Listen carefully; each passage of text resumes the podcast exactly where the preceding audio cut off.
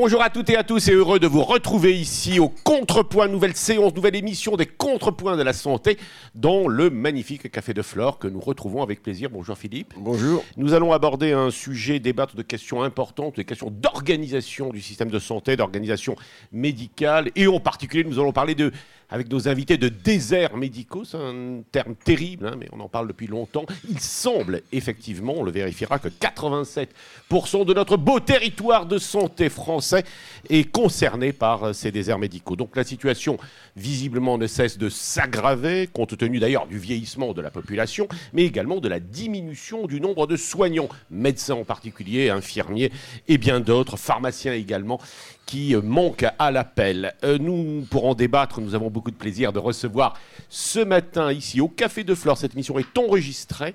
Sophie Boer, docteur Sophie Boer, bonjour. Vous êtes la présidente du syndicat des médecins libéraux de France, le SML. Vous êtes une chirurgienne, une chirurgienne thoracique et cardiovasculaire à Melun.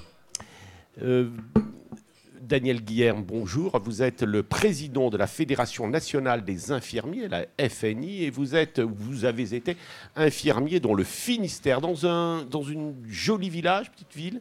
Joli village, Guimiliau, dans le Finistère. Voilà, et vous prendrez un micro que l'on vous donne. Voilà, c'est dans le. Où est-ce que ça se situe? Dans le Finistère Nord. Finistère Nord. Et puis Frédéric Valtour, on est heureux de vous retrouver. Vous êtes député, député Horizon euh, de Seine-et-Marne. Seine-et-Marne, hein? Vous êtes voisin près de Melun. Vous êtes l'ancien maire de la magnifique ville de Fontainebleau et vous êtes l'ancien président de la Fédération hospitalière de France, la FHF, ce qui évidemment vous donne une grande expertise dans le secteur, en la matière, dans le secteur de la santé. Ça ne rassure d'ailleurs pas toujours les libéraux que vous fûtes euh, le président de la Fédération hospitalière de France, mais nous y, reviendrons. Vous êtes en tout cas le porteur d'une proposition de loi qui va s'appeler Améliorer l'accès aux soins par l'engagement territorial des professionnels, qui sera examinée à l'Assemblée nationale à partir du 12 juin. Je remercie. Euh, nos partenaires, BVA, le groupe Pasteur Mutualité, MSD, Point Vision et CARE. Et je rappelle donc que cette émission a été enregistrée ce mardi 16 mai 2023. Et je le redis au Café de Flore cette fois. Philippe, première question. Merci Pascal. Merci d'avoir accepté notre, notre invitation. Notre objectif n'est pas de faire un énième débat sur les déserts médicaux et sur la difficulté d'accès aux soins, euh, mais c'est voir comment on peut vraiment accélérer ce, cette suppression de la désertification, car les Français n'en peuvent plus.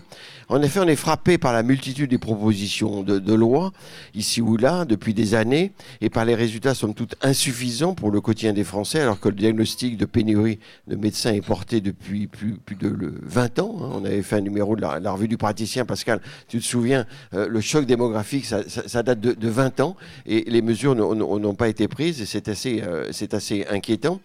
Euh, alors, faut-il contraindre? Faut-il libérer? Faut-il accélérer les, mesures en, cours?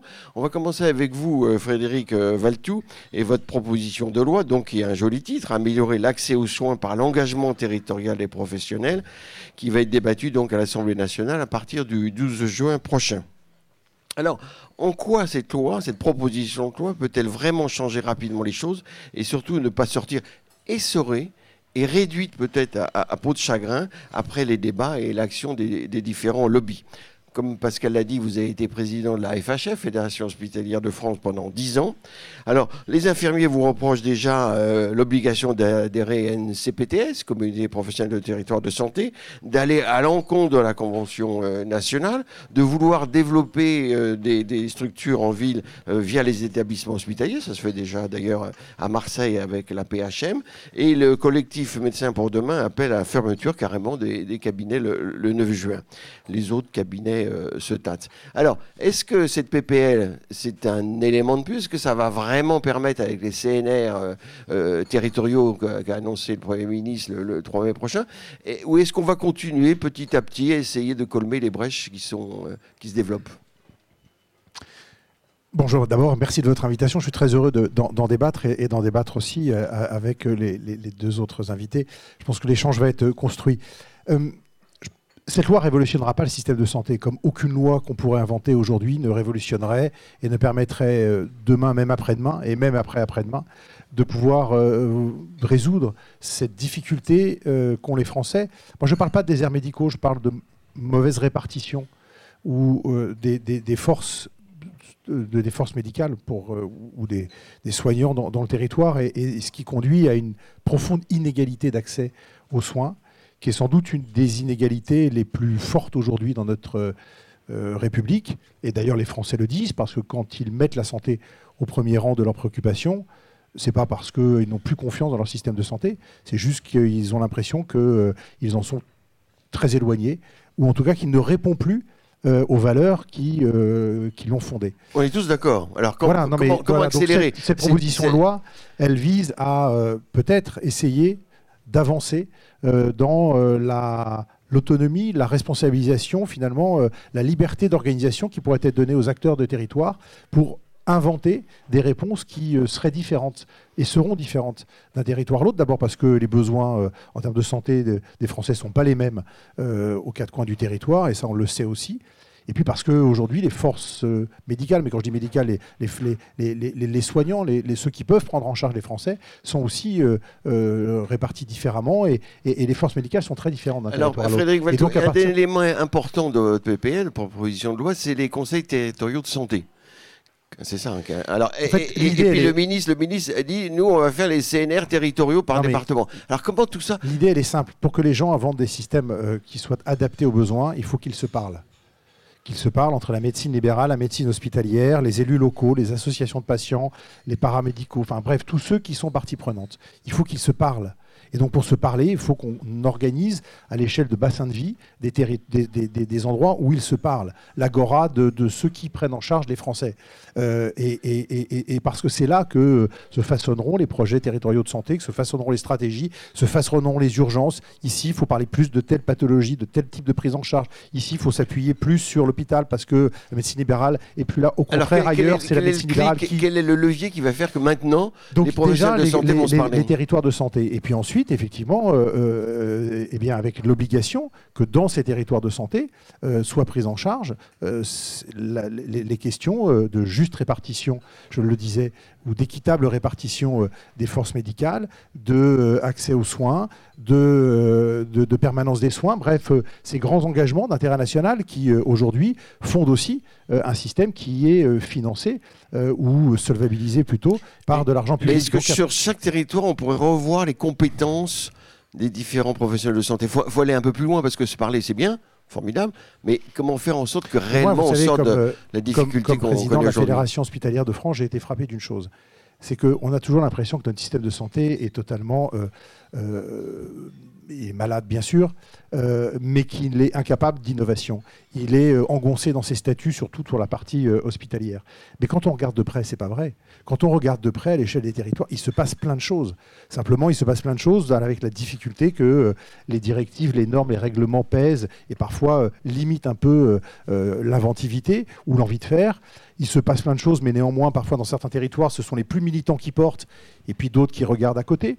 Donc euh, il faut essayer peut-être de passer à une vitesse supplémentaire. Ce texte, il n'a pas d'autre ambition que d'essayer de concrétiser de manière un peu plus, euh, euh, immédiate cette envie de voir eh s'organiser dans les territoires de par eux-mêmes les professionnels de, santé pour répondre aux besoins des Français. Alors effectivement, ça passe peut-être par une mesure sur l'idée des CPTS, qui n'est pas une idée d'obligation, euh, d'adhésion au CPTS, qui est de dire que pour que les coopérations fonctionnent, il faut aussi que le monde libéral soit organisé. Aujourd'hui, les CPTS qui fonctionnent, pardon, mais elles, ne rassemblent que 30 à 40 des professionnels d'un territoire. Moi, je veux bien qu'on mette les élus locaux, les hospitaliers, tous les soignants autour de la table et, et une CPTS qui ne représente une minorité, même une grosse minorité, mais une minorité quand même de l'offre libérale. Donc je préfère dire que, et c'est l'idée euh, qu'on pousse, qu'un un professionnel qui intervient dans un territoire, il est réputé membre de la CPTS. Maintenant, s'il veut s'en aller, il s'en va. mais l'obligation ne marche pas. Mais c'est pas une obligation, puisque, enfin, si vous voulez, il faut accélérer les choses de manière à, parce que l'urgence elle est là. On sait bien que les soignants ils vont pas arriver avant 10-15 ans si tant est qu'on y arrive. Donc euh, l'urgence, elle est là. Monsieur Valtou, Frédéric Valtou, vous l'avez construit comment votre PPL Vous avez 10 articles, comment vous l'avez euh, bâti? Comment vous avez, euh, après le diagnostic que vous faites, comment, quels sont les, d'une manière générale, globale pour l'instant, après on ira dans le détail. Eh bien, je, je l'ai construite, euh, je l'ai construite. Bah, une PPL, malheureusement, c'est pas une loi d'orientation sur la santé. Si j'avais pu le faire, j'avais aussi des idées, mais voilà, il faut se limiter. Donc, on est sur un sujet qui est circonscrit. C'est le sujet de l'accès aux soins des territoires et de l'organisation de l'offre de soins dans les territoires. Point malheureusement, parce que ce n'est pas l'objet, mais on aurait pu parler du système de formation, on aurait pu parler de l'accès aux études euh, des jeunes Français, etc. Bref, tout un tas de sujets qu'on ne peut pas explorer. Et donc, effectivement, on me dit oui, mais vous ne parlez pas de ça, oui, mais vous ne parlez pas de ça. Mm. Bon, euh, il vous a échappé que je ne suis que député, je ne peux porter que des propositions de loi. Et, en, plus, vous y revenez à deux, et en plus, vous y revenez à deux fois. C'est-à-dire que la première fois, vous auriez pu, il y a quelques semaines, euh, présenter votre PPL et puis comment ça s'est passé? Non mais tout le monde n'a pas suivi euh, toute la, non, la, matière C'est différent. Thomas Meignier avait rédigé une proposition de loi qui était portée par le groupe Horizon et, et, qui est dans la dans la dans la comment dire dans l'organisation parlementaire était un texte qui avait vocation à être voté lors d'une niche, c'est-à-dire cette journée que chaque groupe a une fois par mois pour, pour pouvoir pour pouvoir euh, euh, faire voter un texte. Là, c'est une proposition de loi qui a été travaillée avec le gouvernement, qui a été travaillée avec euh, les groupes de la majorité et qui est portée par la majorité présidentielle. Quelle sera, à votre avis, la réaction des parlementaires d'une part, mais également des médecins, on va le voir, ou des soignants sur, cette, sur votre proposition de loi? Des parlementaires, on verra. il, faut comprendre aussi une chose aujourd'hui, c'est que tous les députés, lorsqu'ils d'abord quand ils ont fait campagne au printemps dernier ou au début de l'été, mais aussi quand ils retournent dans la circonscription assez régulièrement, ils reviennent en ayant entendu parler 10 fois, 100 fois, 50 fois des problématiques d'accès aux soins. Et donc, ils ont tous une idée sur le sujet sans pas toujours être, et c'est bien normal, euh, dire, des fins connaisseurs du sujet. Moi, ce que je constate, c'est qu'à un moment, euh, la représentation parlementaire, dans sa diversité, va prendre ce sujet à bras le corps en y apportant les réponses qu'elle estimera bonnes. Il faudra le respecter puisque c'est une majorité qui s'exprimera. Mais on ne peut pas en vouloir à la représentation parlementaire de se saisir de sujets qui, depuis 20 ans, effectivement, sont des sujets qui montent et pour lesquels, depuis 20 ans, pour mille raisons dans lesquelles il est inutile de rentrer, il n'y a pas grand-chose qui a été fait. Et donc, à partir de là, euh, la représentation nationale, elle est là pour essayer hmm. de corriger un certain nombre de On ira dans le détail hein, de cette PPL qui, quand même, d'une certaine mesure, a structuré notre débat de, notre débat de la matinée. Euh, Sophie Bauer, donc, euh, vous êtes la présidente d'un des syndicats de médecins libéraux. Les médecins, d'abord, ont le sentiment que rien ne va donne le sentiment que rien ne va et qu'il souhaite bloquer, euh, dans une certaine mesure, des évolutions principales. On a euh, en tout cas l'impression, peut-être, que vous ne prenez pas non plus euh, toute la dimension de la crise que nous évoquions, de cette crise démographique, et en particulier, en particulier que vous ne prenez pas en compte cette question de la permanence des soins. Est-ce que, Sophie Boer, les médecins, et vous en particulier, vous êtes contre tout? Alors, d'une part, nous ne sommes pas du tout contre tout. Simplement, il y a un certain nombre de points du diagnostic que nous ne partageons pas tout à fait. Par exemple, sur la permanence des soins ambulatoires, 96% des secteurs sont actuellement pourvus. Ils sont pourvus par des médecins qui, en général, ont fini euh, d'élever leurs petits-enfants et qui ne sont pas encore à l'âge de la retraite active. Donc les secteurs sont pourvus. Les 4% qui ne sont pas pourvus, soit c'est qu'il n'y a pas de nécessité locale finalement qu'il y ait une liste de garde, parce qu'on s'aperçoit que la demande est faible, soit cela concerne des points du territoire qui sont devenus des zones de non-droit, y compris pour les professionnels de santé, et dans lesquels les professionnels de santé sont en danger s'ils s'y rendent. Donc vous comprenez bien que ce n'est pas une loi d'obligation de prendre la garde euh, qui va modifier ceci. Donc déjà, nous ne sommes pas tout à fait d'accord avec le diagnostic. Euh, Madame Boer, les 96%, il est critiquable parce que 96% euh, couverts, certes, mais il n'y a pas la même réponse médicale sur chaque territoire. La réponse est couverte. Ça ne veut rien dire, un peu, ce 96%. Si non, non, ça, c'est la réponse libérale. Oui, 96%, c'est la réponse oui, mais libérale. on a Donc c'est la réponse libérale qui vient en amont, en principe, des urgences, qu'elles soient privées ou hospitalières. Après, je vais vous parler de la permanence des soins en établissement. Parce que la permanence des soins en établissement, le diagnostic est encore plus complexe euh, qu'on ne veut bien le dire, parce que l'immense majorité des gens qui travaillent dans les cliniques dont je suis euh, font des gardes bénévolement, des gardes et des astreintes bénévolement. C'est-à-dire que ces listes de gardes et astreintes qui augmentent considérablement euh, l'offre de soins en nuit euh, et en week-end ne sont absolument pas répertoriées par la puissance publique, par le, par le fait qu'elles ne sont pas payées par la puissance publique et la plupart des temps. D'ailleurs, elles ne sont pas payées non plus par des établissements. que- est-ce que Ce sont des lignes de garde bénévoles. Ce que disait Pascal, pour, pour insister sur les propos de Pascal, c'est que euh, là vous répondez d'une façon très technique, mais est-ce qu'il ne devrait pas y avoir un engagement fort de la médecine libérale pour répondre aux besoins des Français? Monsieur, les médecins libéraux travaillent dans leur cabinet entre 55 et 70 heures par semaine. Donc si on veut répondre de l'implication des médecins libéraux euh, dans la santé des Français, je pense que c'est un faux procès. Le problème, c'est que sur ces 55 à 70 heures de travail par semaine, ils ont 30% de leur temps qui est pris par des tâches administratives qu'ils pourraient effectivement déléguer à d'autres.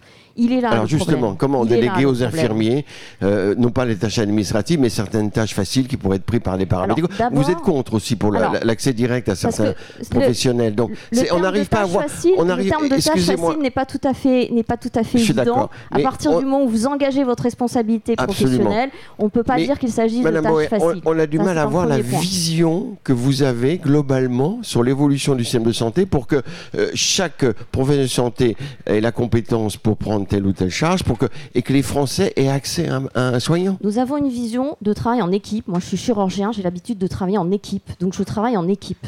Et mon syndicat a été un des tout premiers à valoriser effectivement le travail interprofessionnel en équipe. Simplement, nous ne voulons pas que le prétexte d'équipe euh, soit un- une raison pour faire glisser des tâches notoirement médicales et qui demandent effectivement de longues années d'études et de longues années de pratique à des gens qui seraient un peu moins aguerris dans le domaine de ces tâches. Donc il ne faut pas confondre un travail en équipe où tout le monde se fait confiance, où on est autour du patient avec le patient, et c'est d'ailleurs le, le concept euh, d'équipe de soins coordonnés avec le patient que nous défendons et que nous avons été les premiers à promouvoir euh, au sein du, du syndicat des médecins libéraux, que, que- que nous mettons en avant. Par contre, nous ne voulons pas que les soignants en général, hein, je ne parle pas que des médecins, soient enfermés s'ils ne souhaitent pas dans des dispositifs. Je dis bien s'ils ne souhaitent pas. C'est que euh, Monsieur euh, Frédéric Valtou euh, répond que si vous ne voulez pas participer, puisque vous êtes pour le travail collaboratif, par exemple dans les Exactement. CPTS, euh, si Exactement. vous ne voulez pas euh, y participer, vous pouvez en sortir, hein, si j'ai bien lu. Sauf que, sauf que les, les- les CPTS, hein, ces communautés professionnelles de territoire, est-ce que ça peut quand même correspondre, selon vous, à une tentative de meilleure organisation euh, du système de santé Oui ou non tout dépend comment elles ont été construites. C'est oui ou non Non, c'est pas oui ou non, parce Non. que c'est tout dépend comment elles ont été construites. C'est non. Si elles ont été construites à l'origine par vous- les acteurs Donc de vous terrain, dites souvent non quand même. c'est le cas de la mienne. Je suis Mm. vice-présidente d'une CPTS quand même. Oui. D'accord? Ah, Donc je suis vice-présidente d'une CPTS. Je suis aussi vice-présidente du CTS euh, du Conseil territorial de santé de Seine-et-Marne. Donc on pourra revenir sur la composition du Conseil territorial de santé, qui fonctionne très bien en Seine-et-Marne et qui est un vrai endroit de démocratie donc, sanitaire. donc, donc ce que dit Frédéric Valtou n'est pas tout à fait faux. Sur le terrain, vous êtes pour, mais euh, quand vous venez chez C'est nous, pas vous du êtes tout contre. cela. C'est Je ça? dis que ça dépend comment Non. elles ont été construites. Si elles ont été construites par des acteurs de terrain qui savent ce qu'ils veulent et que ce n'est pas euh, sous contrainte administrative et que ça n'entraîne pas une surcharge encore administrative pour les professionnels de santé, ça peut être un des On va écouter dispositifs. Daniel Guillard, mais un peut-être peut-être- peut-être une dispositifs Mais, réponse. mais, utile. oui, juste, non, mais sur les- dispositifs les-. Madame euh, Boer, C'est pas l'alpha et l'oméga. Madame Boer, les, les CPT, c'est toujours à l'initiative des professionnels de santé. Ah Bah écoutez, quand on en voit certaines, vous Non. avez à la gouvernance l'hôpital public, euh, Des le, noms, des noms. le DAC, le DAC Oui. et à la présidence une Le DAC, infirmière azalée, on peut se demander quand même la place des libéraux dans ce genre de dispositif, excusez-moi. Donc euh, il y a quand même des, des constructions Frédéric, un peu Frédéric. Valtou. à quelques kilomètres de Melun, au sud de Seine-et-Marne, il y a une très belle CPTS que vous connaissez aussi. Les libéraux ont souhaité que le président de la CME ait un siège modeste, mais un siège autour de la table pour que se dire, bah, finalement, quand on discute stratégie, prise en charge de territoire, c'est peut-être pas mal que le public soit là pour qu'on puisse discuter ensemble. Et ça marche très bien. Et il est là, pas parce qu'il s'est mis un pied dans la porte et qu'il s'est invité et qu'il veut de manière impérialiste, même si on est à Fontainebleau, euh, occuper le terrain. Non, il est là parce qu'on l'a invité et que les libéraux eux-mêmes, en tout cas du sud Seine-et-Marne, ont estimé que quand on parle prise en charge des Français, finalement, les statuts, c'est important, mais c'est quand même euh, pas l'essentiel quand on veut pas- essayer d'améliorer l'offre un services. hospitalier dans une Ça se CPTS, passe très bien. vu de l'extérieur. Alors réponse quand même de Sophie Bauer, oui. Si vous voulez, euh, ce, que, ce que nous considérons au SML, c'est que, un, les CPTS ne doivent pas être une obligation. Voilà. Si les gens de terrain pensent que c'est utile dans leur territoire pour traiter un certain nombre de problèmes, C'est de leur initiative et ça doit rester de leur initiative. Et que répondez-vous aux parlementaires? Parce que allons au fond des choses. Les parlementaires, en tout cas euh, les maires également, enfin les Français d'une manière générale, s'inquiètent. Alors je ne voulais pas parler de désert médical, mais enfin bon, euh, la situation n'est pas bonne.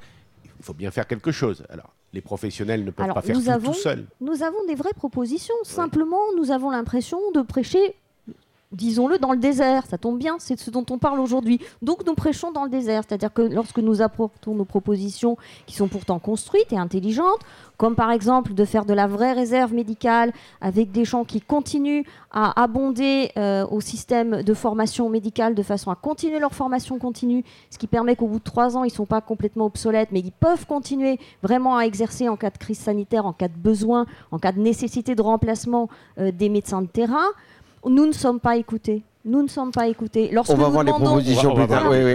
C'est les propositions qu'on. est là. Madame, Madame le, la, avant la proposition de loi de, Frédéric Valtou, il y a une proposition de loi de Stéphanie Rist euh, sur euh, l'accès direct à certains professionnels de santé et puis euh, de revoir les compétences.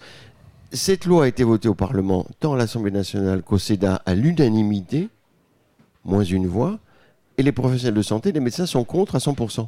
Comment vous expliquez? Est-ce que les médecins sont à ce point loin de la représentation nationale et donc loin des Français? Déjà, êtes-vous sûr que la représentation nationale soit si proche que ça des Français quand on voit euh, les pourcentages de confiance vis-à-vis des mais on est bien obligé de faire avec je crois, que je crois que les pourcentages de je crois que les pourcentages de confiance vis-à-vis des médecins sont hein. largement supérieurs aux pourcentages euh, de confiance vis-à-vis des parlementaires et des politiques. Je suis désolée, c'est factuel. Je vous renvoie à un certain nombre de sondages qui ont été faits. Donc on ne peut pas nier l'évidence. Effectivement, les Français font davantage confiance aux médecins qu'aux parlementaires. Voilà. et je dirais que les médecins font davantage confiance aux Français qu'aux parlementaires en ce moment également. Après, on verra Sophie, Sophie Boer n'a pas parlé des journalistes. Euh, question à Daniel Alors, euh, Daniel Guilhem, euh, l'infirmier du débat. alors, en octobre dernier, quand même, on a une sorte d'espoir, parce que les professionnels de santé avaient donné le sentiment de vouloir vraiment progresser via le CLIO. Le CLIO, je ne sais pas si vous vous souvenez, c'est le comité de liaison des institutions ordinales qui avait redéfini, qui voulait redéfinir les compétences de chacun pour un meilleur parcours de soins et par là même une meilleure utilisation des compétences et des moyens. Et puis, et puis, et puis, il y a des surenchères, en particulier des infirmiers qui disent on, veut avoir un accès direct, on veut avoir tel truc. Et puis c'est tombé à l'eau. Le ministre euh, François Braun était tout content de, de l'engagement du Clio. Et puis on est revenu comme avant. Chacun se bagarre. Euh, je veux ci, je veux ça, etc. Alors vous, vous êtes infirmier. Vous avez avec euh, avec la proposition de loi qui a été votée de Stéphanie Rist eu quelques nouvelles prérogatives, mais limitées parce qu'il faut que ça se passe de manière coordonnée dans une maison de santé pluriprofessionnelle. Comment euh, comment vous réagissez à ça? Comment sortir de, cette situation où chacun se renvoie la balle? Je crois qu'il faut d'abord en fait passer, euh, passer les dogmes et rentrer en fait dans un débat qui euh, s'attache à aborder les choses de manière pragmatique. On est d'accord pour l'instant. Voilà, donc on est d'accord. Donc à partir du moment où vous vous inscrivez en tout cas dans, dans, ce processus, bah, on partage des constats, il va falloir trouver des solutions. Euh, aujourd'hui, on voit très bien que la, désertification médicale, on en a pour des années. Aujourd'hui, on a des professionnels qui maillent le territoire de manière beaucoup plus euh, importante, qui ont des compétences aujourd'hui qu'ils n'avaient peut-être pas il y a 20 ans, 30 ans. Donc il faut effectivement, de notre point de vue, nous, revoir en fait les périmètres des métiers et euh, apporter en tout cas des prérogatives. Alors qui euh, sont des prérogatives peut-être qui appartiennent aujourd'hui de manière monopolistique au, corps médical. Mais je crois que quand on est dans la situation où on est, avec un double défi à relever, qui est l'explosion des maladies chroniques, 20 000 patients dépendants de plus par an dans les, dans les années qui viennent, euh, il va falloir trouver des solutions. Donc, il euh, faut sortir, sortir en tout cas de ce dogme en disant bon, euh, la vision du médecin qui est, qui est une, vision aujourd'hui que je qualifierais d'un peu paternaliste, et je pèse mes mots, vers quelque chose qui soit beaucoup plus collaboratif et moins vertical. Alors, on entend bien en fait dans le discours, y compris du ministre, hein, le fait que le médecin doit rester le chef d'orchestre, etc. Le problème, le problème, c'est quelle musique les patients entendront sur les territoires où il n'y a pas de médecin. Il n'y aura pas de concert. Donc, quel, passage à l'acte Comment faire réellement? Parce bah, écoutez, vous avez parlé, on est d'accord, on est d'accord pour garder la qualité. Mais vous avez parlé de la PPL RIST. La PPL RIST, c'est une occasion manquée extraordinaire. on voit très bien qu'en sortie de commission mixte paritaire, la PPL RIST a été complètement rabotée. Aujourd'hui, la PPL RIST, c'est une PPL cosmétique. Alors, elle a un intérêt, c'est de créer, en fait, ou d'enfoncer un coin dans une porte. Mais en termes d'opérationnalité, la PPL RIS, c'est de la cosmétique. C'est de l'affichage et c'est de la communication politique. Et, la PPL Valtou, quoi? Alors la PPL Valtou, je suis extrêmement moi, déçu en tout cas de la V2, puisqu'en fait on Pour le moment pour le moment. Euh, je suis assez déçu de la V2 pour le moment. Pourquoi? Parce qu'en fait, pour ce qui concerne notre, notre profession, en tout cas d'infirmier, on avait un, une mesure forte contenue dans la, v, la V1 qui était en fait la création d'un statut d'infirmier référent. Alors, on, demandait cette création non pas pour faire joli ou pour faire comme les médecins ou les pharmaciens.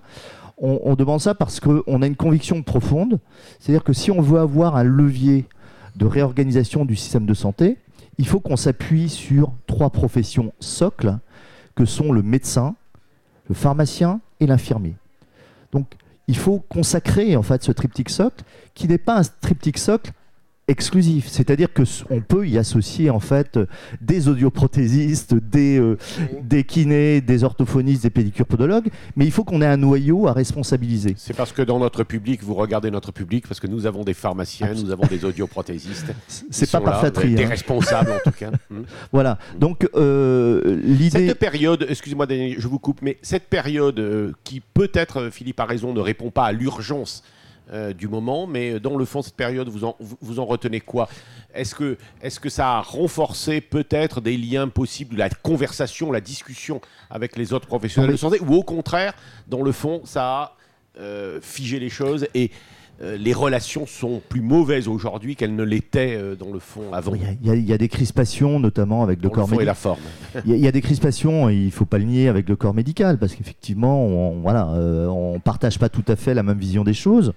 Mais en, tout état de cause, aujourd'hui, il faut recontextualiser les choses. On, sort d'une crise, d'une crise sanitaire importante, dans laquelle effectivement ces trois professions médecins, infirmiers, pharmaciens ont joué un rôle majeur. Je crois qu'il faut capitaliser sur ce qui s'est passé pendant cette crise sanitaire et puis en tirer des, conséquences avec, je dirais, euh, une obligation d'avoir un peu de courage politique. François Braun, la semaine dernière, je voulais vous interroger avant que l'on passe avec Philippe dans le détail, hein, notamment de la PPL Valtou hein, qui nous réunit aujourd'hui. Euh, la semaine dernière, François Braun, le ministre de la Santé, a annoncé vouloir changer les études d'infirmière. J'ai été surpris, il y a eu un séminaire et vous n'y étiez pas. Euh, d'abord, pourquoi alors, pas, On n'a rien compris. Alors, mais euh, nous non plus. nous non plus, parce que nous avons. bien. on Il y a aussi des journalistes dans la salle qui. Euh, nous avons été invités. Nous avons été invités en début de semaine dernière ou, la semaine précédente par le ministère à participer. Je vais moi-même participer à, à, une table ronde en fait sur un séminaire organisé le vendredi 12 journées internationales des infirmières euh, au ministère. Mais comme il y a quelques tensions, de mon point de vue, dans la, dans la profession, qui se font, qui traversent en tout cas la, profession, je pense que le ministère, prudemment, a compris qu'il était préférable de reporter ce, séminaire et euh, pour le remplacer, a coopté en fait quelques professionnels et mis en place deux ateliers euh, au niveau du ministère. Donc voilà. La technique ministérielle. La technique ministérielle qu'on connaît. Sophie Boer, quand même, parce que euh, il y a des propositions qui sont sur place, il y, a des choses qui se mettent en place. Il y a les services d'accès aux soins, il y a les assistants médicaux pour les médecins, il y a la délégation de tâches, d'actes maintenant dit le président de la République, il y a la téléconsultation, etc. L'obligation de, la PDS. On a toujours l'impression que les médecins euh, veulent pas rentrer dans, ce qui est dans le débat et réinventent toujours autre chose. Euh, ce qui bloque la situation. Je dis pas que vous voulez bloquer la situation, mais qu'est-ce qui ferait du point de vue du médecin? Alors vous êtes peut-être la plus libérale des libéraux, quoique, parce que Médecins de demain, vous, êtes, vous êtes dépassé par, par le collectif Médecins de demain, donc il y a toujours une sorte de, surenchère dans ce genre de situation. Mais qu'est-ce qui ferait réellement que les médecins, alors il faut une négociation globale, bien évidemment, mais pourraient mieux participer, pas bloquer On a vraiment le sentiment vous bloquez. Alors, non, on bloque absolument pas. On blanque absolument pas. C'est c'est pas le cas. Simplement. Enfin, la euh, convention a été, euh, a été ratée. Ah bah attendez, la convention. Vous voulez Pascal, vraiment ne- qu'on parle de la pas là-dessus convention parce Je pense qu'on que c'est pas sur- le sujet d'aujourd'hui. On passe sur Mais un autre quand débat. on- quand Quoique, on nous quoique, c'est présente- l'engagement Ah bah, territorial. quand on nous présente 30 pages, 30 pages à la discussion, je parlerai pas de la négociation, et qu'on nous en envoie 300 deux jours avant en nous disant qu'il faut qu'on signe, non, mais vous excusez-moi, mais j'appelle ça tout Bon, sauf une re- négociation. Sophie Boer, vous, vous avez Donc, ce n'est pas une refusé. négociation. Vous avez Voilà. refusé l'engagement. refusé. Vous avez refusé l'engagement territorial. Ah bah oui, on n'est pas des, pas ouvriers trouvez- spécialisés euh, aux ordres, donc effectivement, euh, on qui- n'a pas accepté l'engagement pour construire, territorial. qu'est-ce qui ferait que les médecins pourraient proposer des choses, mais pas proposer des choses à côté de la boîte qui, qui vont être préparées par ça, mais, mais sans clen- enclencher dans ce qui est en débat, le service d'accès aux soins, la permanence des soins, etc., dont on a déjà un peu parlé. Qu'est-ce qui ferait que vous pourriez quand même avancer sur le sujet? Mais nous avons des avancées sur le sujet. Seulement, nos avancées sur, sur le sujet ne sont jamais prises en compte. On ne nous demande jamais notre Bah, avis. Et pourquoi vous ne remettez pas en cause Alors, si on Mais vous- on veut systématiquement nous décharger de tâches médicales, alors ce que nous demandons, C'est d'être déchargés de tâches administratives. d'accord, mais, mais Avant de parler de délégation de tâches médicales, une et nous en, déléguons, nous en déléguons quand même beaucoup, oui, nous en beaucoup vous voulez pas sur la Au délégation d'actes dans une Non, équipe Alors, dans la délégation de tâches, nous le faisons au quotidien, sachez-le. Nous sommes, nous sommes en équipe. Même quand on nous dit en cabinet isolé, c'est pas vrai. Nous avons un réseau d'infirmiers, de kinés, de, de, de pharmaciens autour de nous. Nous travaillons en équipe. Ça fait, ça fait 30, 40 ans que nous travaillons en équipe. Nous avons toujours travaillé en équipe. Mais vous- Simplement, elles ne sont pas formalisées. Et c'est le problème de la puissance publique. C'est-à-dire, absolument, le, le problème absolu, c'est que si c'est pas couché sur le papier, ça n'existe pas. Et c'est là notre problème. Et c'est pareil dans la permanence de soins. Enfin, C'est ce que je vous expliquais tout à l'heure. On a des Madame lignes Boer. de garde qu'on est en train de répertorier d'ailleurs à l'URPS Île-de-France pour leur montrer le nombre de lignes de garde et d'astreinte bénévoles qui sont faites dans toutes les cliniques d'Île-de-France par les médecins, dit, les oui. chirurgiens, les anesthésistes. Non, non, mais on peut C'est quand en- même très important. D'abord, euh, on est très content que vous soyez là, donc on vous écoute avec beaucoup d'attention. On peut même vous entendre, effectivement, des initiatives. D'ailleurs, euh, Frédéric Valtou, il va le repréciser lui-même, a dit que sur le terrain, il y avait des initiatives. Pour autant, on ne peut pas ne pas euh, comprendre, dans une certaine mesure, que les pouvoirs publics, que le gouvernement, enfin que les gouvernements veulent avoir une organisation euh, dont ils s'assurent qu'elle fonctionne. Enfin, c'est quand même différent de, diriger son cabinet, même éventuellement son, territoire, et puis de gouverner un pays. Peut-être que quand même le parlementaire va nous donner son avis là-dessus, pour avoir une organisation, s'assurer que l'organisation marche partout. La bonne mais- organisation. Enfin, enfin, le, le- le souhait, c'est de voir un État qui, en matière de santé, soit beaucoup plus stratège que gestionnaire. Et que finalement, il s'appuie sur les professionnels de terrain pour inventer les réponses. L'État doit donner les grandes directions, doit dire où sont les, où sont les grands sujets, euh, comme le plan cancer, comme euh, l'accès aux soins pour tous, comme un certain nombre, GR, de, de- de- évidemment, de, de- de- de grandes missions d'intérêt général. Mais après, l'organisation, qu'elle soit différente dans le Sud Finistère et dans le Nord Alsace, pardon, mais on s'en fiche complètement. Tant que la prise en charge est là et que sur le territoire, les données de santé s'améliorent, puisque finalement, il y a une prise en charge collective qui ressemblera ici ou là à des organisations très différentes, mais qui finalement permettra d'améliorer la prise en charge des Français. C'est ça le sujet en fait. Mais Frédéric C'est de sortir d'un vous- système en tuyau Justement, un système où tout le monde coopère en ayant en tête, et c'est peut-être ça que, pas vous madame, mais certains ont oublié, c'est que on est dans un système qui vise à mettre en œuvre des missions d'intérêt général. L'intérêt général. L'intérêt général, c'est pas une notion abstraite. L'intérêt général, c'est ce que la nation attend des professionnels et des gens qui la servent, euh, qui, qui concourent à, concrétiser cet intérêt général. Sinon, il n'y aurait pas ce mode de financement, sinon, il n'y aurait pas eu cette invention au sortir de la Deuxième Guerre mondiale, sinon, il n'y aurait pas le système qu'on connaît. Et voilà. Et donc, je pense qu'on a parfois peut-être un peu oublié, en tout cas certains, euh, qu'effectivement, ils sont les serviteurs d'un système qui vise à mettre en œuvre des missions d'intérêt Bien que général. vous contestiez, je suis assez surpris qu'il n'y ait pas de désert médical. En réalité, Ah, les mais bien sûr Français qu'il y a des le ressenti. Enfin, bien sûr. Bon, Euh, vous je- l'avez dit en introduction. Non, mais c'est le concept de déserts médicaux.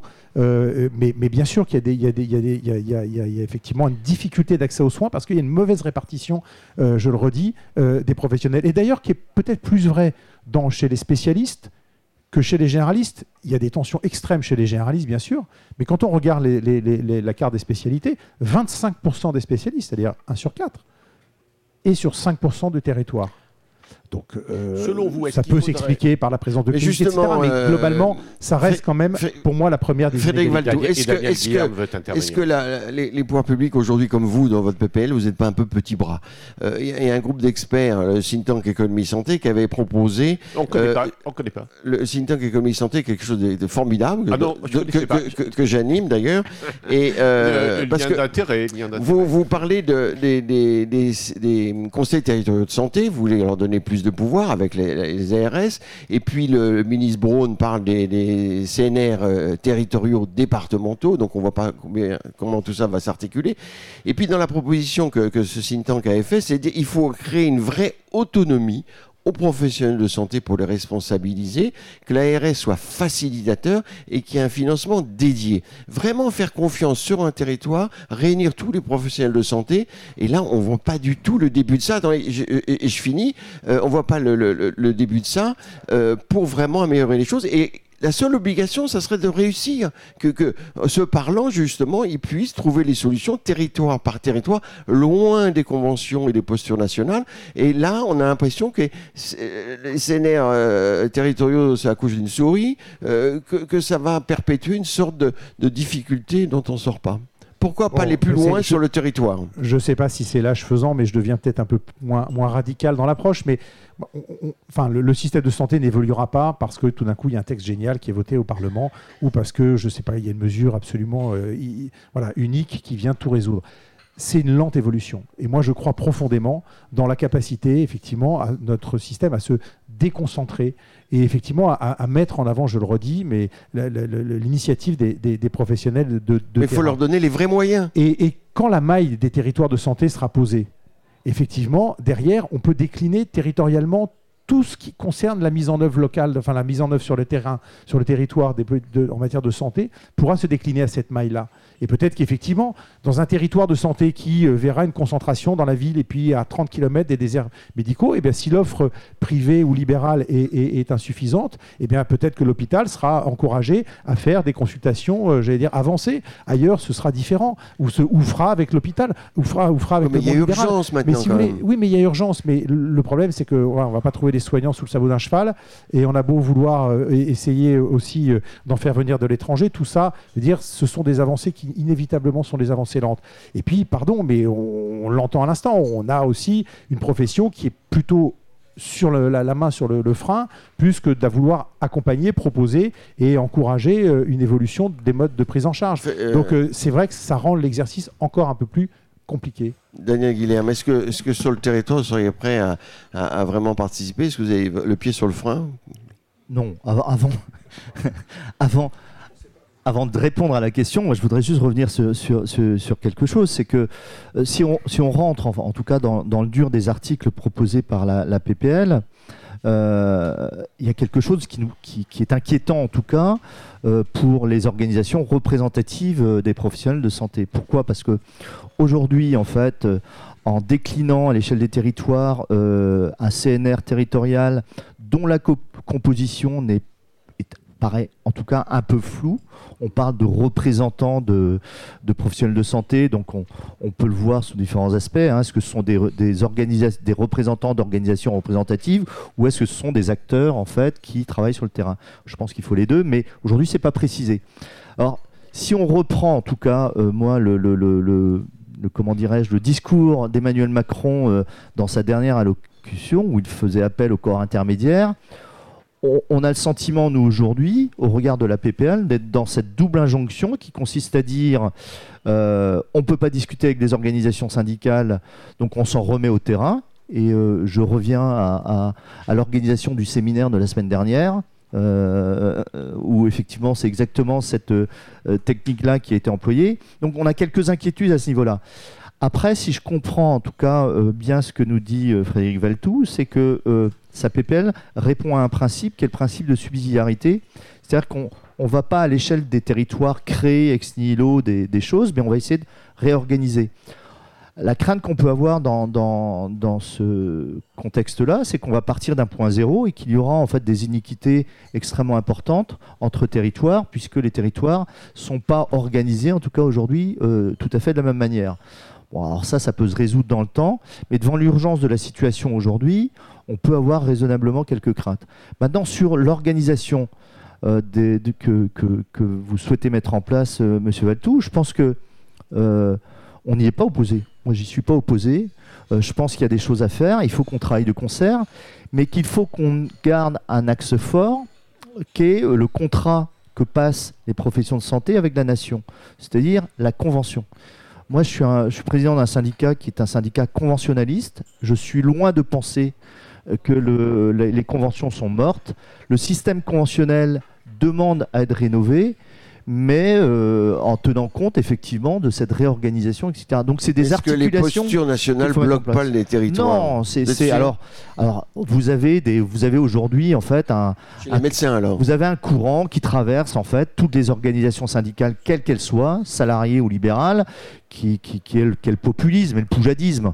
On le sait très bien. Où, où Ah, je ne vais pas citer de nom, mais enfin. euh, Mais ça gagne, vous pensez que ça ça- progresse quand même bah, bah, en fait, on n'échappe pas à un mouvement sociétal. hein, euh, Mm, mm. Donc on Le on déconventionnement des médecins, c'est c'est Ah populiste. bah ça c'est du populisme pur. Enfin ça c'est du vous. Et populisme qui, a un euh. certain euh, accueil quand même, c'est un peu incroyable. Enfin, l'écho, en affichage, peut-être, mais je peux vous assurer que je vois Sur le pas, terrain, je vois pas 50% des, des médecins se déconventionner demain. hein. C'est votre sentiment aussi, pas de co- déconventionnement des médecins?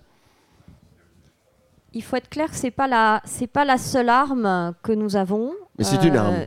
C'est une arme. Actuellement, c'est utilisé comme une arme. Euh, c'est pas la seule que nous avons. Euh, si un certain nombre de points de cette loi passent en l'état, nous avons un risque majeur et là avéré d'avoir 12 500 médecins actuellement retraités actifs qui partent.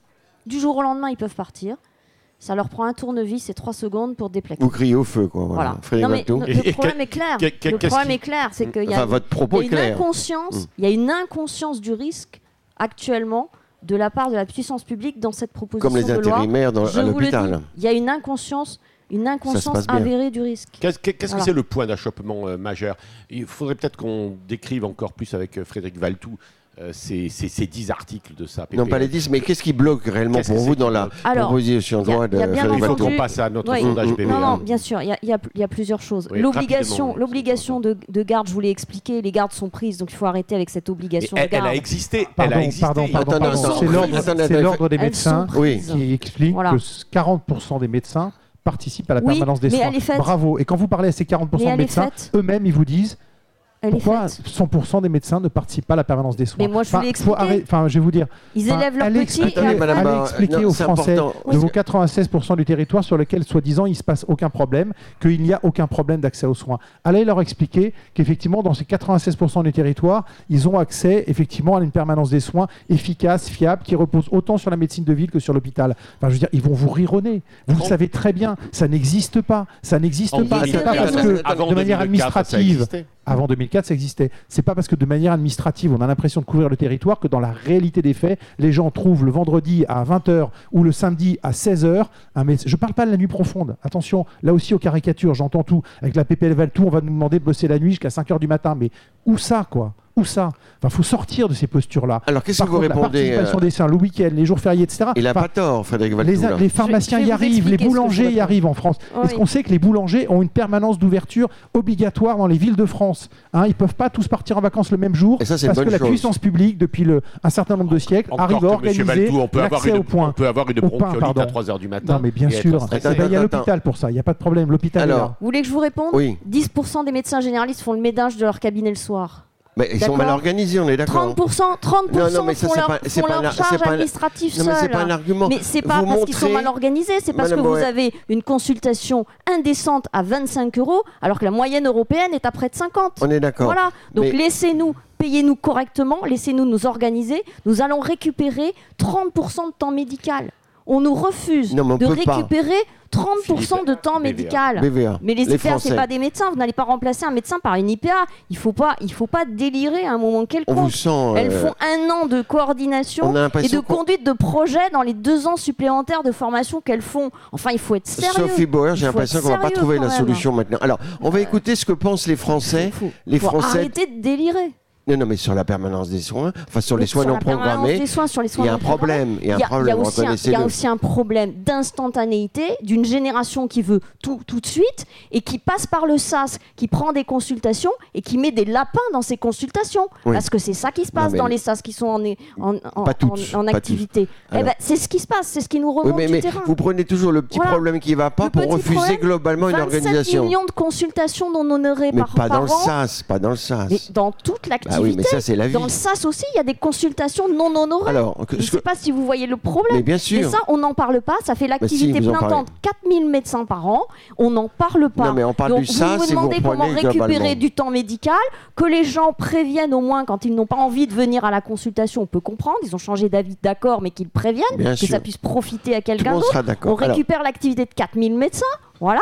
Vous récupérez 30% de temps administratif et vous n'avez plus ce problème de désert médical. Du moins, on va tenir jusqu'à ce que la génération suivante arrive. Encore faut-il que ce soit suffisamment attractif pour qu'elle ne Non, parte pas madame J'ai de quand même vérifié Madame que dans l'exposé des motifs de la loi Valtou, 80 est écrit 87% du territoire est un désert médical, monsieur le député. on est d'accord. Pascal, avec Pascal, mais on, on- on a l'impression qu'à un problème global, vous répondez par un problème précis. Euh, on va donner la parole à Odile. On va donner la parole aux Français. Qui Via trancher BVA notre- Qui vont trancher notre et débat. Odile Pexoto. Euh, donc il n'y a pas de sondage exclusif pour ces contrepoints parce que le sujet des déserts médicaux a déjà été couvert par notre sondage de février dernier. Et pour un peu éclairer, euh, il y a beaucoup d'ingrédients quand même qui sont, qui sont possibles aujourd'hui. Il y a beaucoup d'ingrédients. On a l'impression aussi que pourquoi ça ne marche pas, c'est parce qu'aujourd'hui, il y a 25, 27% seulement des Français qui font confiance au gouvernement en matière de santé, euh, en l'action du gouvernement. Donc il y a un problème de défiance un peu généralisé, et ça, ça crée une toile de fond qui n'est pas propice ni à l'écoute de l'autre, ni à la discussion, ni au compromis, etc. Ça, c'est la toile de fond. C'est quand même le score le plus faible de niveau de confiance qu'on a enregistré depuis la création du baromètre en 2017. Ça, c'est le chiffre de mars dernier. Donc en février dernier, le sondage nous montrait que... Alors on a voulu aborder les déserts médicaux en deux temps. D'abord la perception. Effectivement, quand on dit aux Français, est-ce que votre territoire est un désert médical, vous avez déjà 29% des Français qui disent oui, j'habite un territoire qui est déjà un désert médical. Alors évidemment, en, en zone rurale, ce chiffre atteint 43%. Euh, et vous avez 46% de gens qui disent ben, mon territoire est en train de devenir un désert médical, de ce qui fait à peu près trois quarts des Français qui se sentent menacés par ces déserts médicaux. Et 86% dans le, en rural. Alors vous avez des, régions où ça sort beaucoup plus fort, la Normandie, la Bourgogne-Franche-Comté, le, le centre, etc. Ça, c'est une perception. On a voulu aussi aller mesurer la réalité des faits et on a demandé aux Français quand est-ce qu'ils avaient la fréquence d'obtention d'un rendez-vous médical. Donc, on voit quand même que ces résultats sont quand même moins catastrophiques et qu'à un moment, il ne faut pas non plus euh, donner un, un tableau trop noir de la situation, puisque quand même, on a 64% des Français qui nous déclarent pouvoir voir leur médecin généraliste en moins d'une semaine. Et le spécialiste, alors ça tombe à 13% en moins d'une semaine, mais quand même on est à, aux deux tiers des Français qui arrivent à avoir un rendez-vous avant trois mois. Euh, alors évidemment, euh, le problème c'est les zones rurales, euh, puisque là les, délais sont beaucoup plus longs, puisque le, le- le 36% des, des Français qui voient un généraliste en plus d'une semaine, c'est 50% en milieu rural. Donc il y a quand même un, écart entre les 75% qui disent euh, je vais vivre dans un désert médical, j'y suis déjà pour 29%, et puis quand même 64% qui arrivent à avoir un médecin généraliste en moins d'une semaine. Donc tout ça pour vous dire qu'il faut un petit peu se poser. Je pense qu'on manque, euh, là on est dans une période de crise, d'exacerbation des positions qui est liée à cette manque, manque de confiance, manque de peur, euh, montée des peurs. Voltaire disait j'ai décidé d'être heureux parce que c'est bon pour la santé. Tout le monde pourrait se poser ce, petit adage à soi-même, tous les citoyens, tous les, décideurs, toutes les parties prenantes. Quelques éléments pour lutter euh, contre les déserts médicaux, alors évidemment très très peu dans le sondage, hein, mais l'histoire des gardes, puisque ça a été évoqué. on a 82% des Français qui sont quand même favorables à ce que les médecins euh, effectuent tous des gardes, quel que soit leur statut, hospitalier, euh, libéraux, un établissement, en cabinet, etc. Avec même 33% qui sont très favorables. Donc il y a quand même une, poussée de l'opinion en faveur de ce système de garde un peu mieux organisé. Et en même temps, vous voyez, les Français sont toujours très judicieux dans leur ils, sont derrière leurs soignants puisqu'ils ils, demandent, ils plébiscitent une meilleure reconnaissance du travail des soignants, des médecins à 87% et des infirmiers à 91%. Donc voilà pour les quelques résultats. Mais Voltaire disait il est dommage que les fanatiques aient des ailes et que les sages n'en aient pas. Est-ce que tu as des ailes Alors, euh, réaction, sondage, ou on passe la question directement à Renaud Degas, question euh, qu'on appelle Linkin pas de, Enfin, ça, confirme bien. Oui, allez-y, Madame Boer. Oui, juste, juste deux, deux, petites stats factuelles qui nous ont été euh, confiées par un, agenda électronique le plus utilisé chez les médecins en France. Je ne le citerai pas, mais vous l'avez reconnu. En fait, ils nous disent que pour les médecins généralistes, 45% euh, des consultations sont, euh, sont accessibles dans les 48 heures. Donc 45% des rendez-vous chez les généralistes sont pris dans les 48 heures et 10% chez les spécialistes. Donc vous voyez qu'on est loin de l'impression qu'on peut vouloir donner. D'accord. Renaud, une question des, de nos spectateurs et auditeurs. Oui, juste un, point qui est une réaction, euh, ce n'est pas une question sur un, point de précision, mais c'est une, une, question sur une tendance. Alors selon qui on est, euh, une crainte ou une euh, tentation. Euh, est-ce qu'aujourd'hui, face à, on, voit bien, on connaît, on, connaît la pression que subissent les élus sur le terrain, que ça soit quelle que soit la, bataille de chiffres, ils ont cette pression, on le sait très bien, à chaque élection présidentielle, c'est le cas, et à chaque élection en général. Est-ce qu'aujourd'hui, la tentation, et du coup la crainte, c'est de, s'il n'y a pas de solution de coordination concrète et rapide des professionnels sur le terrain, en particulier en ville, euh, ce n'est pas de basculer vers un autre type d'exercice avec un maillage qui soit autour des structures, piloté plutôt par l'hôpital, et euh, qui résoudrait un peu le problème politique de l'accès aux soins, et quels que soient ensuite les débats qu'il y a derrière. Est-ce que derrière, voilà, derrière ce débat, cette crise, ce moment de crise, il n'y a pas cette, euh, cette double vision qui s'affronte? La montée un peu des, des je centres pense que de santé. Président de la FHF doit avoir oui, Pascal, c'est un peu la montée, euh, ce que tout le monde n'apprécie pas, de la montée des centres de, soins non programmés, par exemple. Euh, alors, le directeur général de la PHM, justement, après les choses en main et dans Marseille Nord, développe des, centres de santé par carence euh, des, libéraux avec l'aide des ARS. Est-ce que la, question, pour la reformuler, est-ce qu'on ne va pas voir émerger, compte tenu des insuffisances et des carences, une nouvelle organisation qui sera peut-être mieux, qui sera peut-être moins bien? Est-ce que vous voyez émerger un nouveau système de santé? En tout cas, il y a la façon sauvage, je dirais. Non, mais il y, a la, tentation, pour répondre à la question que vous posiez, il y a la tentation, effectivement, je le vois moi euh, au Parlement, mais au Sénat aussi, même si les choses euh, se paraissent plus feutrées. Le Sénat fait partie du euh, Parlement. Oui, oui, pardon, mais à l'Assemblée particulièrement et au Sénat aussi. Pardon. Mais je, vois la tentation, effectivement, d'appliquer au système de santé des mesures beaucoup plus radicales que de celles dont on débat là ce matin, qui visent quand même malgré tout à se dire faisons confiance aux professionnels de santé pour organiser les soins de proximité. Voilà, c'est l'idée générale. Et, ces solutions radicales, effectivement, elles sont la, réponse à cette impression que ben, il y a d'un côté des professionnels, certains professionnels qui ne veulent rien entendre, et, d'autres des Français qui effectivement, euh, qui effectivement souffrent. Et, je ne pense pas que ce soit pour autant la, solution. On va, enfin, pardon, mais on va voir lors du débat du mois de juin, vous allez voir des amendements sur l'organisation des professionnels de santé, sur, euh, le, sur la liberté d'installation, dire d'une radicalité qui euh, est de tous les bancs. Il faudra qu'on s'interroge là-dessus. Dites-moi simplement, que vient faire cet article 6 dans cette proposition de loi visant à améliorer l'accès aux soins?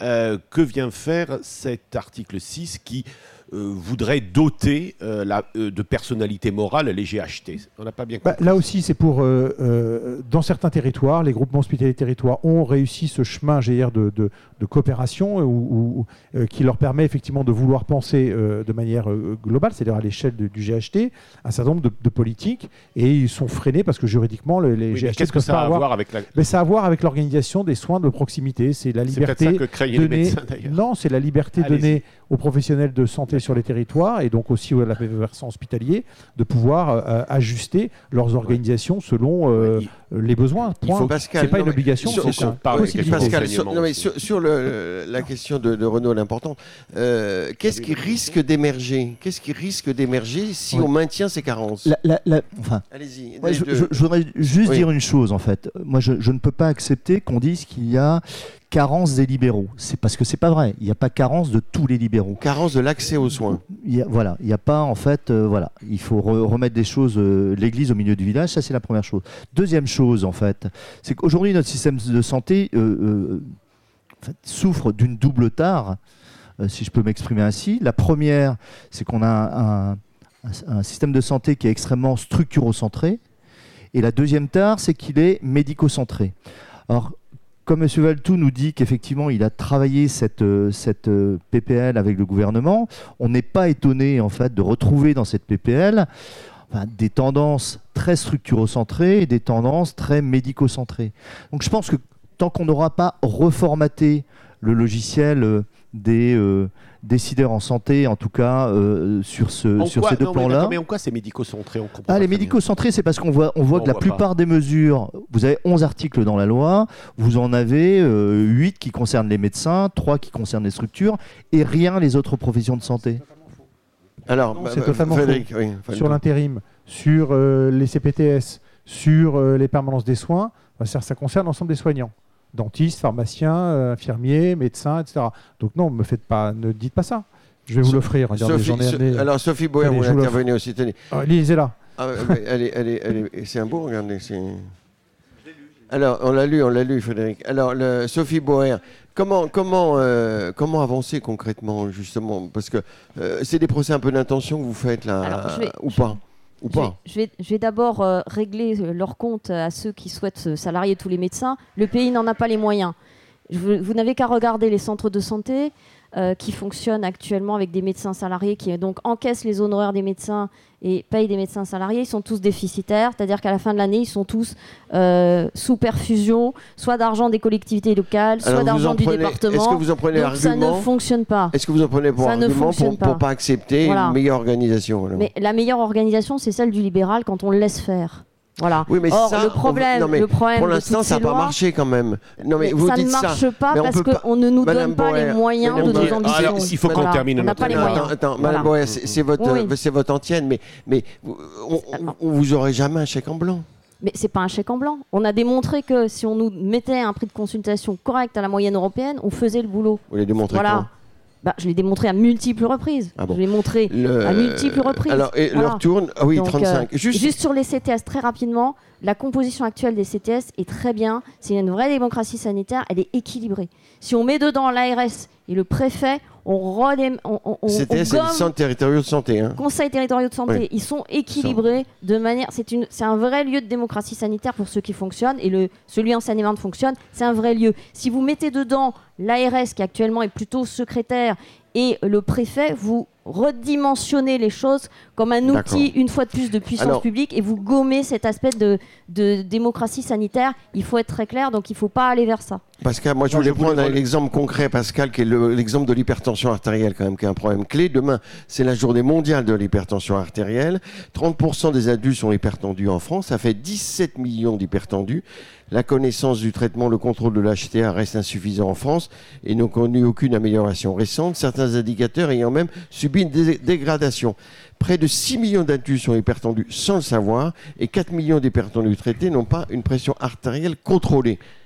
Alors, le système de soins, vous direz qu'il n'y a pas de carence, il n'y a pas de difficulté. Par rapport à ces difficultés d'accès aux soins, de dépistage, de prévention, une piste chacun Il faut raisonner en One Health, une seule santé. C'est-à-dire qu'il faut aller voir aussi du côté de l'alimentation et en particulier de tout ce qui est euh, alimentation industrielle. Vous bottez en touche de sel et de sucre. Vous je bottez en pas touche touche. Je dis qu'on peut pas faire les pompiers pyromanes. D'un côté, on, on laisse passer un certain nombre d'industriels avec des compositions des aliments qui sont complètement, complètement dingues, hein, passez-moi l'expression. Et d'un autre côté, après, on dit aux, aux professionnels de santé éteignez les Attends, incendies qu'on a attends, allumés. Pascal. Euh, Daniel Guillet, un mot, et puis après, j'ai une dernière question pour conclure. Je, pense qu'il faut accélérer le processus en fait de partage de compétences. Alors moi je ne parle pas de transfert d'actes. On ne revendique pas nous infirmiers de devenir ou IPA de devenir médecin demain. Mais je vais vous citer juste un exemple. On va avoir des périodes caniculaires de plus en plus prégnantes. Et euh, aujourd'hui, quand vous vous trouvez face à un patient que vous connaissez déshydraté à domicile, vous n'avez d'autre choix, si vous n'avez pas de médecin sous la main, que de l'envoyer à l'hôpital. Ça s'appelle de la maltraitance. Donc aujourd'hui, on aurait un accès direct à- sur protocole pour pouvoir éventuellement prescrire une réhydratation de ces patients-là. On éviterait ces maltraitances. Donc C'est fondamental. monsieur. il y a, il y a des, des- des solutions en fait pragmatiques à mettre en place, et, et c'est pour ça que je disais en On a- propos liminaire qu'il faut aller au-delà des, Oui, on des va positions pas- dogmatiques. On est obligé de terminer. On n'a pas parlé des PADU, des médecins étrangers. On n'a pas Pascal, parlé également alors, du pour CEPS. conclure, justement, on n'a pas parlé de tout ça, mais on y reviendra. Pour conclure, chacun, euh, est-ce qu'il finalement, euh, tout le monde veut que la médecine euh, libérale se développe, perdure, etc. Mais est-ce que la médecine libérale et les obligations de santé publique, est-ce que c'est inconciliable? Comment faire en sorte que les médecins libéraux aient des obligations Alors, par- acceptables, attendez, attendez, Oui, pardon. acceptables euh, et que ça puisse être mis en place? Alors, Frédéric Valtou, euh, un tour de table dessus, puis on, on On va- conclura oui, oui. par une citation de, de Voltaire. Non. Moi, je ne crois pas que ce soit euh, irréconciliable. Moi, j'espère, mais peut-être je suis encore euh, naïf, mais j'espère que ce débat qu'on va avoir sur ce sujet-là, qui est prégnant, sera l'occasion pour chacun des acteurs de montrer son engagement et sa volonté que les choses, sa volonté que les choses avancent, à travers des propositions concrètes, à travers un engagement précis, et pas simplement en, affichant une posture de, refus. Parce que ça, effectivement, euh, euh, ce serait le pire. Et je pense que euh, les Français attendent beaucoup mieux collectivement euh, de ceux qui, euh, depuis 20 ans, voilà, voient ce système s'effondrer. Donc moi, je pense qu'il n'est pas irréconciliable. L'hôpital n'a pas à tout faire. C'est le lieu, euh, c'est le moment aigu de la maladie, on va dire, l'hôpital, pour refaire court. Je veux dire, la médecine de, de ville a toute sa place. Elle est, elle est émi- éminente. Il faut retrouver l'équilibre entre les uns et les autres. Il faut réajuster aussi ce qui sont les, les- les- les droits et les devoirs de chacun dans un système qui est quand même financé par nous tous et, et- et dont on attend effectivement que les professionnels qui euh, sont financés euh, eh bien, puissent répondre aussi aux attentes d'intérêt général que je parlais. reposer la question Pas de, de- valeur, euh, ce serait vous peut-être. êtes euh, rassuré par notre débat de ce matin je suis en partie rassuré, mais le, débat ne fait que commencer. Je pense Pas que. de 49.3. J'espère pas. Alors, Sophie, en un mot, parce qu'il faut qu'on conclue, et puis euh, Daniel Guillaume. Très rapidement, euh, nous- sommes dans un esprit constructif, nous, les médecins libéraux. Simplement, nous voyons 95% des patients. Euh, on ne nous donne pas les moyens de le faire. On met 100 milliards d'euros sur l'hôpital avec le Ségur. Et on, de- on- on dit à la ville, on va peut-être vous donner 1,5 milliard à travers une convention euh, qui n'en est pas une. Donc voilà, les, les moyens n'y sont pas. Donc On donnons les moyens à la ville de s'organiser. La ville s'organisera, elle sait le faire, elle le fera très bien. Et pas forcément en, faire, en faisant du transfert de tâches, mais effectivement du, du travail en équipe. On alors- est tout à fait d'accord pour le travail en équipe. D'accord. Voilà, Daniel pas bon Guillaume, transfert de c'est à tâches. vous de conclure. Mais J'ai bien compris que les médecins veulent un travail en équipe, en équipe pardon, à condition d'être le, euh, le, le chef suprême de l'équipe. Donc euh, voilà, le pilote dans l'avion. Euh, sauf qu'il faudrait reconnaître des fois qu'un avion peut rester cloué au sol parce qu'il y a une grève des hôtesses ou des stewards. Voilà, donc ça c'est une première chose. C'est une image. C'est une image. La deuxième chose, en fait, c'est que on ne fera pas l'économie dans, dans, dans, dans la situation dans laquelle on est, euh, de revoir effectivement le contour des métiers. Euh, et, et nous, on appelle en fait à une conférence de consensus sur ce contour des métiers depuis des années. Alors, on, on se heurte à certains blocages, mais en tout cas, une partie, je dis bien une partie de la solution est celle-là. Pascal, écoute Euh, Daniel. Une partie de la solution est celle-là. Euh, on ne fera pas aujourd'hui en fait euh, euh, l'économie de réfléchir sur ce qu'on peut éventuellement partager en compétences, mais de l'auxiliaire de vie aux médecins spécialistes. C'est-à-dire que c'est pas un débat entre infirmiers Mm. et, et- et médecins, c'est une révision globale du contour des métiers Et des à- à rémunérations, et, forcément. et des rémunérations. On Mais moi, je suis le premier à dire, je suis le premier à dire que la rémunération des, des médecins aujourd'hui dans notre pays est, est indécente par rapport à la moyenne moyenne de l'OCDE. On est d'accord là-dessus. Maintenant, euh, c'est pas la rémunération de notre point de vue qui va régler le problème, contrairement à ce que dit Sophie Bauer. Merci, merci, merci Pascal. Merci euh, à tout le monde. Merci euh, aux équipes, Françoise Billet, Nathalie Gratel, Emmanuel Tay, euh, Philippe, à la veille des acteurs de la santé, à Hortus, à LDC Santé, à Emmanuel Tay, je l'ai dit. Merci à nos partenaires, BVA, Groupe Pasteur Mutualité, MSD, Point Vision et CARE. Et rendez-vous en juin prochain pour un Je- nouveau débat Ouais. sur... C'est pas décidé encore. Je voudrais vous donner, euh, à la veille de ce pont, un petit devoir de vacances. Hegel disait L'homme est un animal malade. Je ramasserai les copies la prochaine fois. C'est Hegel qui a dit ça, non Hegel, absolument. Bravo. Merci à tous et à. Merci.